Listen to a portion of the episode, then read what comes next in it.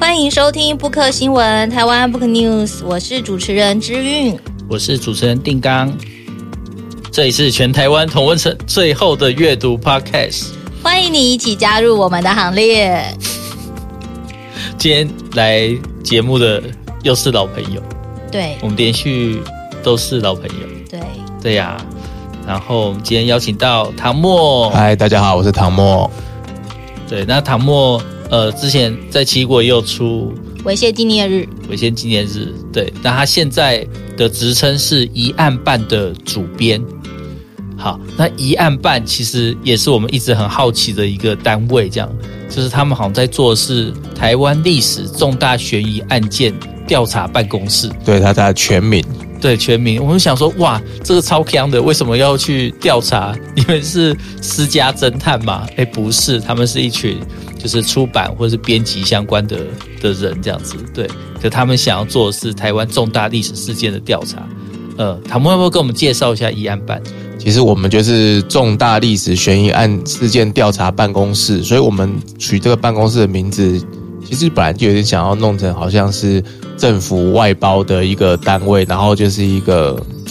也称不上算是私家侦探，然后又领公家薪水，然后帮公家做事情的那种感觉吧。就是那我也想说，我也想说，主编这个头衔要不要换成市长？市长，哎，喜之久这样，但是因为市长很容易跟市长会搞混。所以就还是一样，就叫主编这样。那我们这个办公室其实主要做的是一些把台湾历史上，呃，主要是以台湾历史为为为主干啊。那最远的，目前像我们像林家啊，还有荷兰时代啊，其实我们都有做。然后现在很多都是着重在日治时代跟那个解严后，我们分的时间大概就是解严有分解严前、解严后这样。那一些可能大家有听过没印象，或是完全没听过的疑案悬案，不管是公于公于私的，我们都会把它呃重新再整理过，然后把它书写出来，然后把它写给这个读者看。这样，那后来发现说，就是纯纯粹做台湾的，其实也很多人在做嘛，所以我们也有把。我们的那个触手往全世界去去做，那所以才会开始接触到一些日本的、韩国的，然后在欧美的，然后因为他们也有一些呃不可解的、很奇妙的悬案，像我最近在整理的那个案子叫做“不要相信杨子的话”，就是在日本有一个悬案叫“不要相信杨子的话”，就是有个电视节目，然后那爸爸妈妈就出来说要呃请大家帮忙找他的女找他的女儿，然后他女儿不见了。然后就访问到姐姐，姐姐叫杨子，然后姐姐也是哭诉说，那妹妹一出去就没有再回来了，然后转眼就是二十三年。就他们在录影的时候，就发现那个书柜后面贴了一张纸条，写说不要相信杨子的话。然后当下当下大家都没有发现，就录录录录完是开播之后，观众看到想说总会发生这种事，打电话到电视台，然后电视台也吓到，说什么都不要相信杨子的话？姐姐不是在哭诉吗？结果没想到在二零一三年的时候，姐姐也失踪了。好夸张，像什么邪教，或者所以他现在也没有，他现在也未解决，现在也不知道姐姐去哪里，也不知道妹妹去哪里，然后反正通通都没有下文，就是事件就到这边，是最新的进展，就是二零一三年，那我们就可能就是要很多的资料，然后去解译，或者是去推，尝试去推理，说可能会是什么样的角度，然后会发生这样的事情。嗯，对，知小玉，你有没有呃，就是印象最深刻的疑案？重大悬疑案件，没没有？你突然问我这个，好，我自己觉得，呃，如果我觉得，呃，这件事情，呃，可能是林宅血案，哦，林宅血案，对，对，或者是彭婉如的命案，对，这个其实都彭婉如的命案，呃，之前我有做一个那个广播剧的剧本，然后就是从那个他们的角度来，从他的角度来写他的。这个跟上计程车啊，这一系一系列这个故事，这样对，就觉得，而且在写，而且我在写彭婉彭婉如的那个剧本的那个命案的时候，其实有发生一个还蛮灵异的事件呢，就是那时候就在一边在写剧本嘛，然后写一写，我还蛮习惯到那个省城隍庙那边，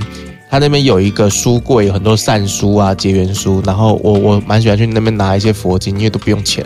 然后就刚好看到有一本那个梵网经，梵网经是那个戒律相关的经典。那我其实已经有梵网经了嘛，那我想说很难得会看到这个，我就把它拿下来看。就一翻开，看到里面就有一张书签，然然后书签上面就是有一个，反正有个基金会还是什么单位的什么这样。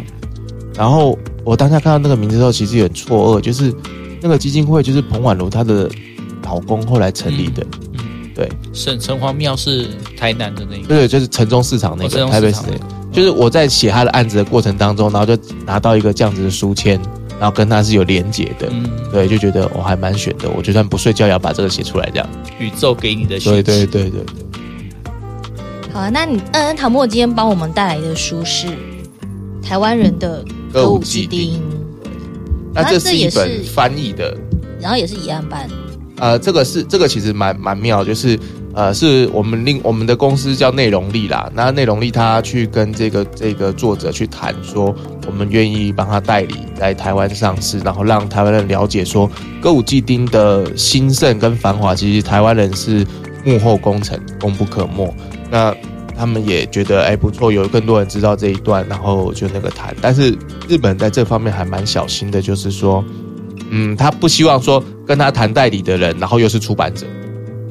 他就像谈代理的时候的的进来之后，然后可能还有一些其他出版社会去那个或是招标，说不定他可能在这样想。那我们后来就想说，那我们就真的就来成立一个专门出书的出版社，所以才有这个林语出版社啊。然后就接下来就会出，其实成立的那要我们要成立的出版社的时候，其实野心也很大，想说那我们接下来就要出其他的未解决事件，像下山事件啊、奥姆真理教啊，这这。这这相关的东西，其实我们就把那个后面的排程都已经排好了，这样。你们现在一个出版集团，就是上中下游又来，对对，然后自己还要生产内容，然后还要去跟外面人家谈代理，这样，对，很忙，非常忙。嗯，我上次听唐墨介绍这本《台湾人的歌舞伎町》，其实我印象很深刻，就是说，哎，歌舞伎町我们大家都觉得很熟悉，然后里面有很多呃各式各样的行业的店家。可是我们不知道说，哎，其实台湾人在这个繁华的歌舞伎町里面，其实扮演重要的角色。这段历史怎么样？唐墨要不要跟我们介绍一下？就是新宿的那个宿啊，宿就是那个鸭斗，鸭斗就是旅馆的意思嘛。所以他以前在江户时代的时候，其实你们有没有听过四谷怪谈？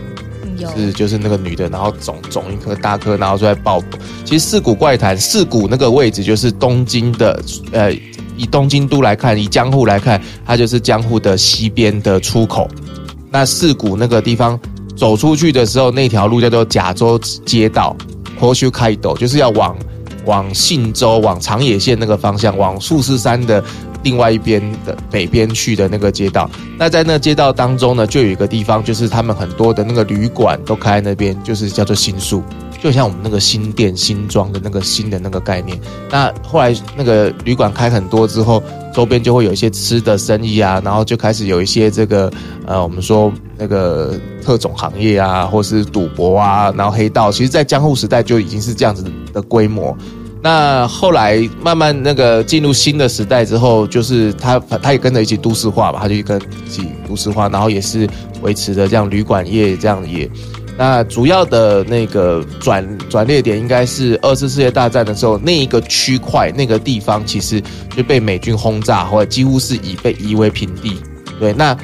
曾经有过那些繁华，其实都已经没有了，就已经都已经那个。那当时有一些日本人想要把这个东西在怎么说，让它再复兴起来，但是它要盖的是呃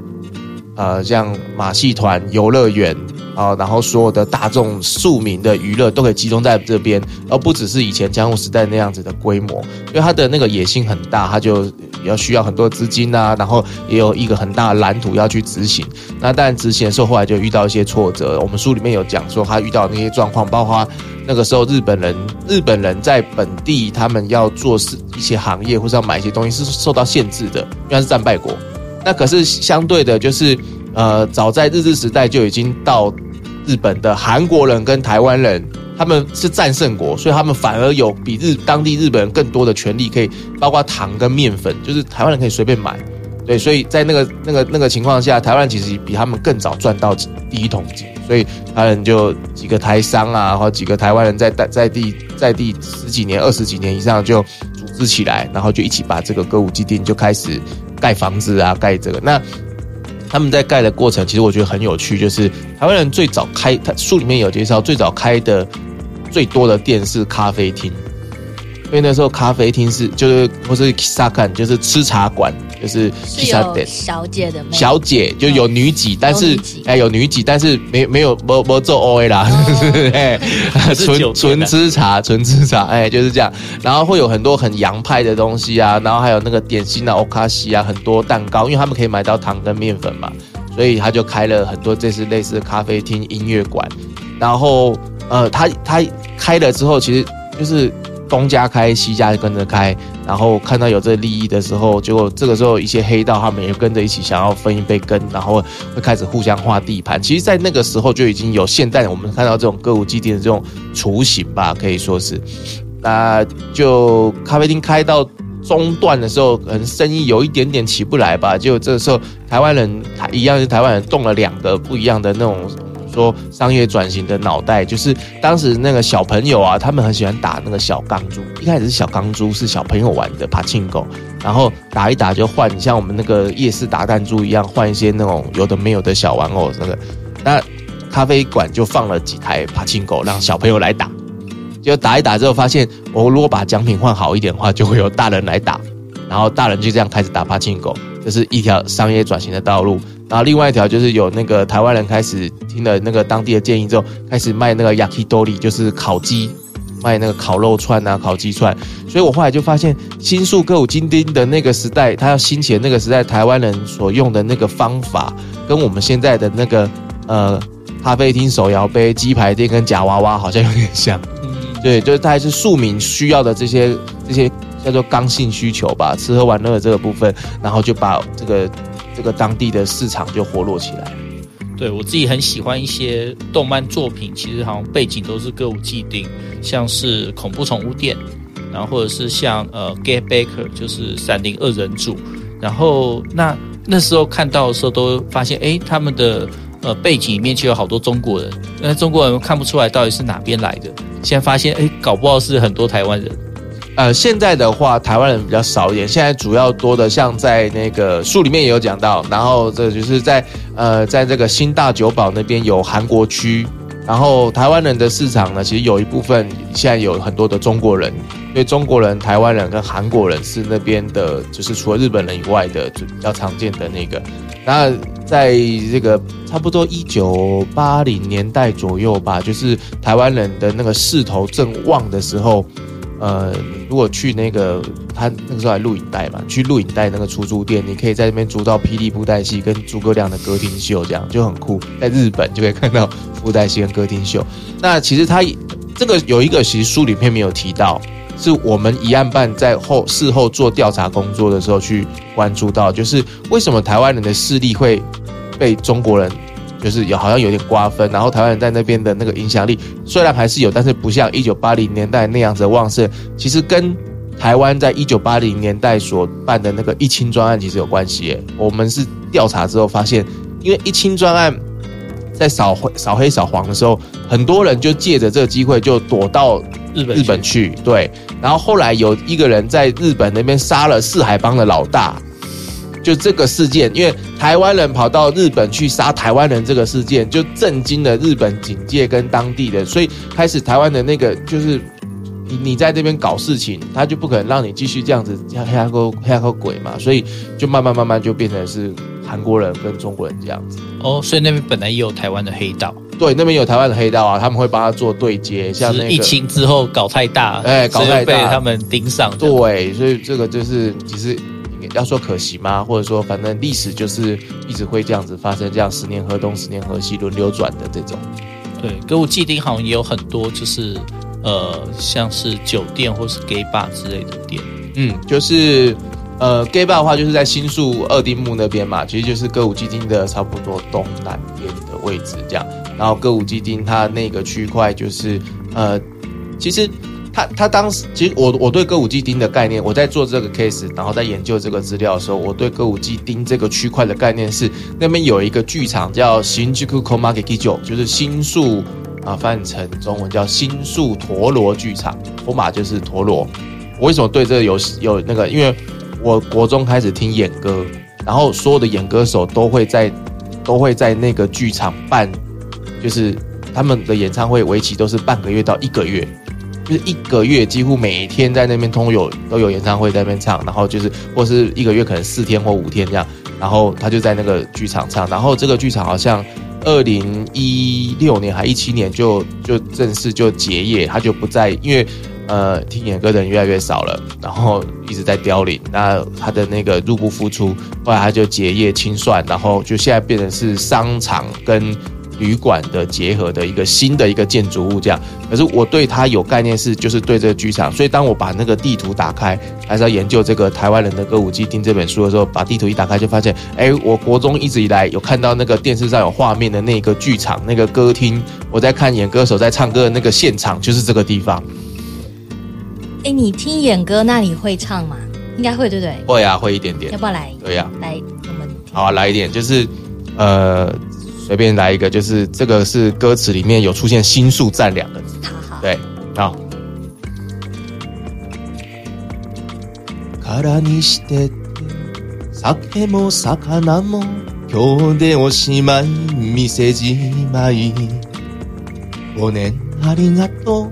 楽しかったわ。いろいろお世话になりました。しんみりしないでよ健さん。新宿駅里赤とんぼ。思い出してねドキドキは哦，好棒！哎，我我想想起来了，你是之前有才参加过演歌的比赛？对啊，对电视比赛，就是闲不下来的一个成绩，好像还蛮好的。对，还还 OK 啦。到最后是总冠军 PK 是。 总对，就是总冠军 PK 赛，然后也是拿了不少奖金啦，这样觉得还过得去啦，对，好厉害，对，这大家现在发现出版都有非常多的不一样的专场，对，出版很辛苦，对啊，那那这本书我们再回到书里面好了，《台湾人的歌舞伎町》这本书，它它是从二战之后开始谈，对，主要是二战之后，到什么时候？到现在大概到呃，他的那个，其实他的。时间点大概到，如果照书上面写的话啦，就是一九六五到七四，但是其实八零年代的一些，还有甚至在九零年代后期，就是一些那个，其实中国中国黑道进也是进驻那边嘛，他他们其实也有火拼的一些零星的那种那种事件，大概就到这个时代左右。然后我现在马上就翻到那个《Komaki Kicho》是二零零八年呢，哇，我的，然后二零一五年是重新新开幕。哦，我的那个岁月青春已经，对，我一直以为它是二零一叉年，原来是二零零八年的事情，已经好久远了。所以，所以大概其实到二零零八年、二零两千年，它都有一些呃后续的那个。那其实这个书其实也蛮特别，就是它一开始是那个写写写的这个人呃执笔者，就是这个稻叶佳子女士，她是后来找到了一个专门在做纪录片的导演，对，然后池青池宪司导演，他两个一起去做这个东西，然后他们其实也是。找到了一个叫当地的黄先生，然后给了一些资料之后，才发现他后面盘根错节都是台湾人，他们自己也吓到，其实他们自己也吓到，他们一直以为就是就是他们很自然而然就认为那个就是一个就是一个这个不夜城买买春，然后花天酒地的地方，就没想到这后面有这么多的台湾人的那个事情。所以可能连日本人他们自己也不知道，说歌舞伎町可能一开始。是台湾人把它繁荣起来，一定是这样。这个很多东西，因为其实日本呃台湾人早期在那边做的时候，都是以商会啊，或是一些他们那种名目在做。那他们其实也有跟一些在在地的日本人有合作关系，他不可能自己一个人就可以在那边，他需要一些对接的那个。所以，呃，有有很大部分的当时的台湾人，他们做的那种做事的那种风格，其实是所谓的闷声发大财。就小心的、低调的做，不会特别让人家知道说我们是台湾企业或是怎么样。他就是默默的跟台湾人在合作，然后可能是一个呃地下资金出资方，然后去把这东西弄起来。对，我们前一阵子其实呃去林森北路的调通那边有一些日式酒店区，然后去那边访问一个 gay bar 的老板，嗯，然后他就说他之前其实在日本开了三间的酒店。然后后来他觉得说太辛苦了，他就把它收一收回台湾，开了一间 gay bar。我问他商业模式，他说没有什么商业模式，我就是开就是开开心的这样子，因为我在日本已经赚得够多这样，所以我这间根本没怕他赔钱什么之类的，就觉得哦，后来就感觉很有故事，然后也发现说，哎，真的在呃，就是在歌舞伎町的台湾人真的很多。对啊，就是呃，而且在歌舞伎町。其实有一个现象，台湾现在还看不太到的那种现象，就是它有些那个小酒吧是小酒吧或小酒馆，是真的小到一个，就是我们录音室这么大小，哎，就这样小小一间，然后坐几个人，然后他每天就有固定的客人，他就有熟客，所以一直一直他就靠这个他就可以吃穿的，对，所以当地有很多这样的小店。所以你你本人对歌舞伎町熟吗？我跟你讲，我从来没去过歌舞伎町。我我去日本这么多次，我我我其实也是蛮怪的人。我去日本去那么多次，我每一次都是去京都，每一次 every time 就是一定是京都，然后住那边就是就是十天半个月，就是长期的在那边。然后呃，顶多去你说去大阪啊，或者去去像我回高野山去一,两天两三天，然后剩下时间就是泡在京都里面。对，唐摸还有另外一个身份，他是高野山的出家的。和尚吗？对，算和尚。高野山真言宗出家的和尚。对，大家知道高野山在哪吗？高野山就在呃京都，在过去有一个伊势半岛嘛，它那叫？对对，伊势半岛。对，那个半岛上面有一个就是佛教密宗的一个圣地。对。对，然后如果你喜欢看战国时代的话，就知道哦，高野山曾经住过很多得得道高僧这样子。嗯，很多高僧。然后你如果是那个战国时代狂的话，其实你可以去我们高野山的奥之院走一走。然后那个奥之院就是它其实就是很多那个石碑，有人讲它是墓碑啦，可是里面其实没有遗骨，它只是放衣服而已，衣冠冢，所以它就是石碑。然后你如果是战国迷的话，你在那石碑你就会遇到很多你的老朋友。什么武田信玄啊、岛津义弘啊，他们都在那边这样。对，嗯，好，那呃，我们我们其实对歌舞伎町还是有很多非常好奇的地方。在这呃书里面，作者有没有提到，就是呃有没有一些呃有趣的故事，是台湾人在那边发生？除了低调之外，他们总是闹出了一些事情吧？总是好想看到他们闹事的部分这样。就是台湾人在那边，台湾人其实，在那边真的是还蛮低调。但是，呃，书里像这个，其实我们后来也是做了很多那个，就是书里面有一个，就是呃，我们有如果有接触过那个台湾文学的话，应该知道那个赖和的《吉甘千》啊，是名篇嘛，很有名。那其实主要的事件开端是警察来找麻烦，对。然后其实类似的事件就在那边发生，在歌舞伎町就发生。就是他书里面大概是这样讲，就是那个时候我稍微稍微就是我不用读的啦，我就是稍微跳过一下，就是呃，那是一个叫做伦巴的咖啡厅，台湾人开的。那因为日本人没有办法，就是就是买这个砂糖或是面粉这个东西，但是呃，台湾人可以嘛，所以这个就伦巴就靠了这个做美军物资，然后这个砂糖跟面粉，然后赚了很多钱。啊，那这个时候呢，警察就会盯上他来。那警察来盯他的时候呢，其实就是说，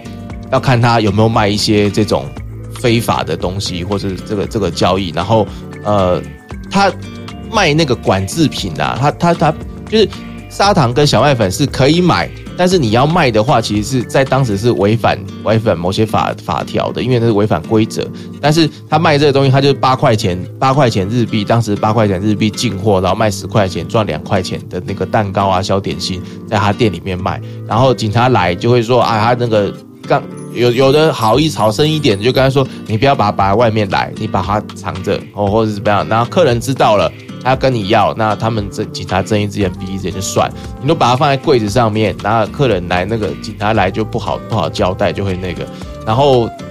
有有的比较那个的警察就会把他那些所有东西都没收。然后那个老老板在书里面，就是他访问的那个台湾人在书里面就是说，就很好笑。他说，反正没收那个都是便宜的东西啊，就是小蛋糕、小点心，他也不在乎，反正再再卖就有。因为他知道当时有些台湾人，他们可能是买卖更大的生意，或者做一些房地产的东西，那个风险更高的，那个其实比较危险。对，所以他们很多台湾人在那边刚开始做这种小本生意，都是还是会遇到这种呃警察跟他们的一些关系。当然黑道也会有，黑道会来收保护保护费，然后而且他们黑道也有分势力，就是呃有一个以以这个有一条道路以东以西的，然后有两。两个两个势力，后来西边这边比较热闹，因为它靠车站近嘛，所以它比较热闹。后来东边这边就没落，没落之后这边的那个黑道就就没有就没有什么影响力，然后那边开的店就跟着那个。所以我们现在看台南歌舞基金，就是其实就是靠新宿车站北边一点的这一区这一块这样。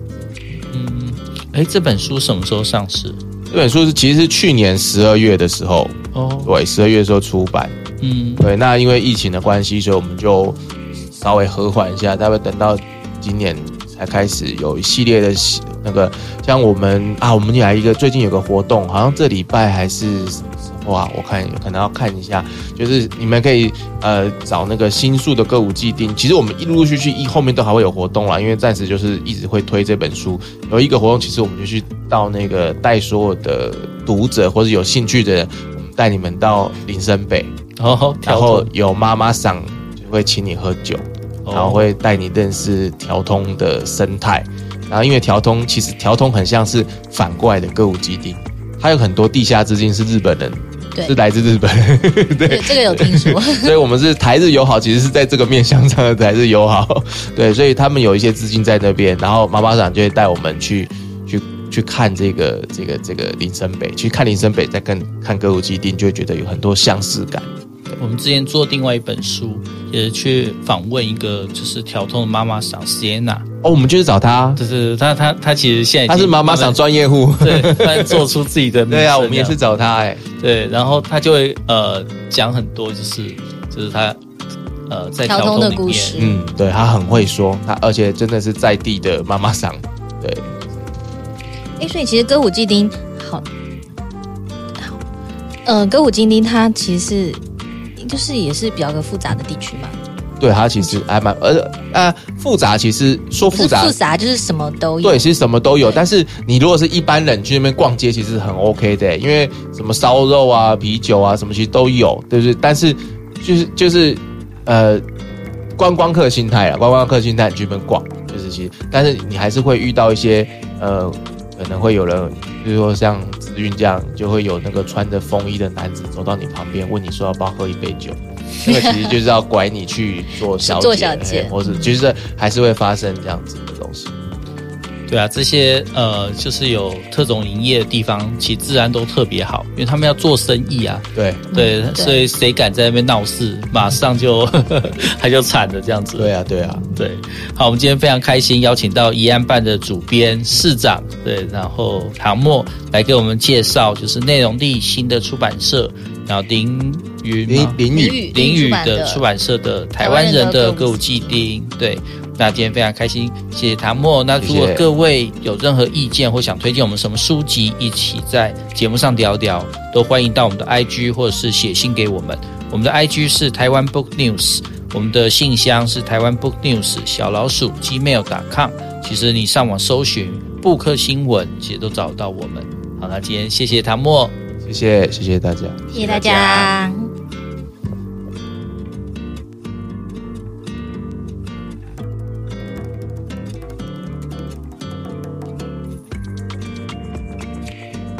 本节目由 r e m o 读墨电子书、KK 书与布克新闻台湾 Book News 联合制播。r e m o 是台湾最大的繁体中文电子书，KK 书是 KK Bus 集团推出的全新知识聆听服务，十五分钟为您说重点。布克新闻与你继续爱读一万年。